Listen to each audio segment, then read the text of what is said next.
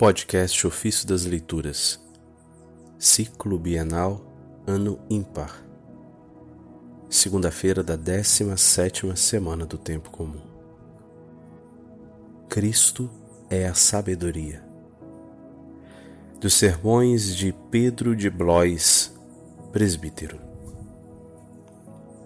Muitos procuraram a sabedoria e não a encontraram.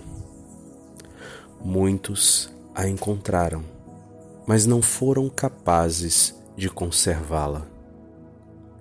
Abençoado aquele que tem a sua moradia na sabedoria. Salomão encontrou a sabedoria, mas não habitou nela, porque, desviado por mulheres estrangeiras, tornou-se tolo. Suma sabedoria é a que o mundo considera estultícia, ou seja, a sabedoria do Cristo.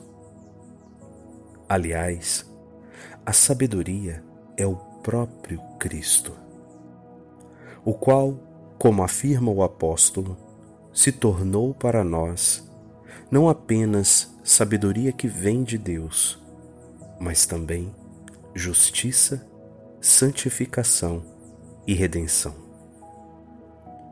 Por isso, educado na escola da sabedoria, ele disse: Eu não quis saber outra coisa a não ser Jesus Cristo e Jesus Cristo crucificado.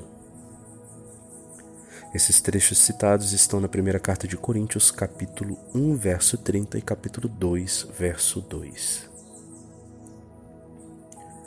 É realmente coisa boa buscar e resguardar essa sabedoria, que é santificação e redenção. Uma vez que qualquer outra sabedoria é vaidade e fonte de perdição, tu só poderias ser discípulo dessa escola. Qualquer de vocês, se não renunciar a tudo que tem não pode ser meu discípulo. Em outro lugar disse Jesus também: Se alguém vem a mim e não dá preferência mais a mim que a seu pai, a sua mãe e até mesmo a sua própria vida, esse não pode ser meu discípulo. Esses trechos citados estão no Evangelho de Lucas, capítulo 14, verso 26 e 33. Ó oh, bom Jesus, por que nos fizestes isso? Moisés colocou sobre nossos ombros um fardo que nem nós, nem nossos pais pudemos suportar. Esperávamos que tu, vindo, terias aliviado nossos fardos, mas ao contrário, a tua mão está pesando sempre mais sobre nós. Não eram pesadas o suficiente as mãos de Moisés? Vieste para nos matar com a tua vara? Estás procurando assuntos para inflamar tua ira contra nós e nos fazer perecer? Não és Jesus, o Salvador? Que veio para nos salvar e não para nos levar à ruína? Por que comandas o que não sou capaz de cumprir? Odiar meu pai, minha mãe e até minha própria vida e amar os meus inimigos? Esse modo de falar é duro demais. Quem pode continuar ouvindo isso? Eu gostaria de levar meus passos a outras escolas e escolher outro mestre. Mas escuto Pedro responder por si mesmo e em nome dos outros, dizendo: A quem iremos, Senhor? Tu tens palavras de vida eterna.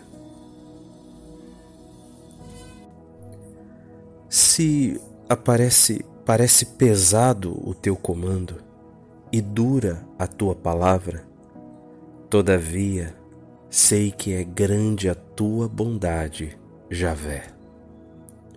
Tu a reservas para os que temem a ti. Por isso, eu esperarei sempre em ti. A tua sabedoria não pode falhar.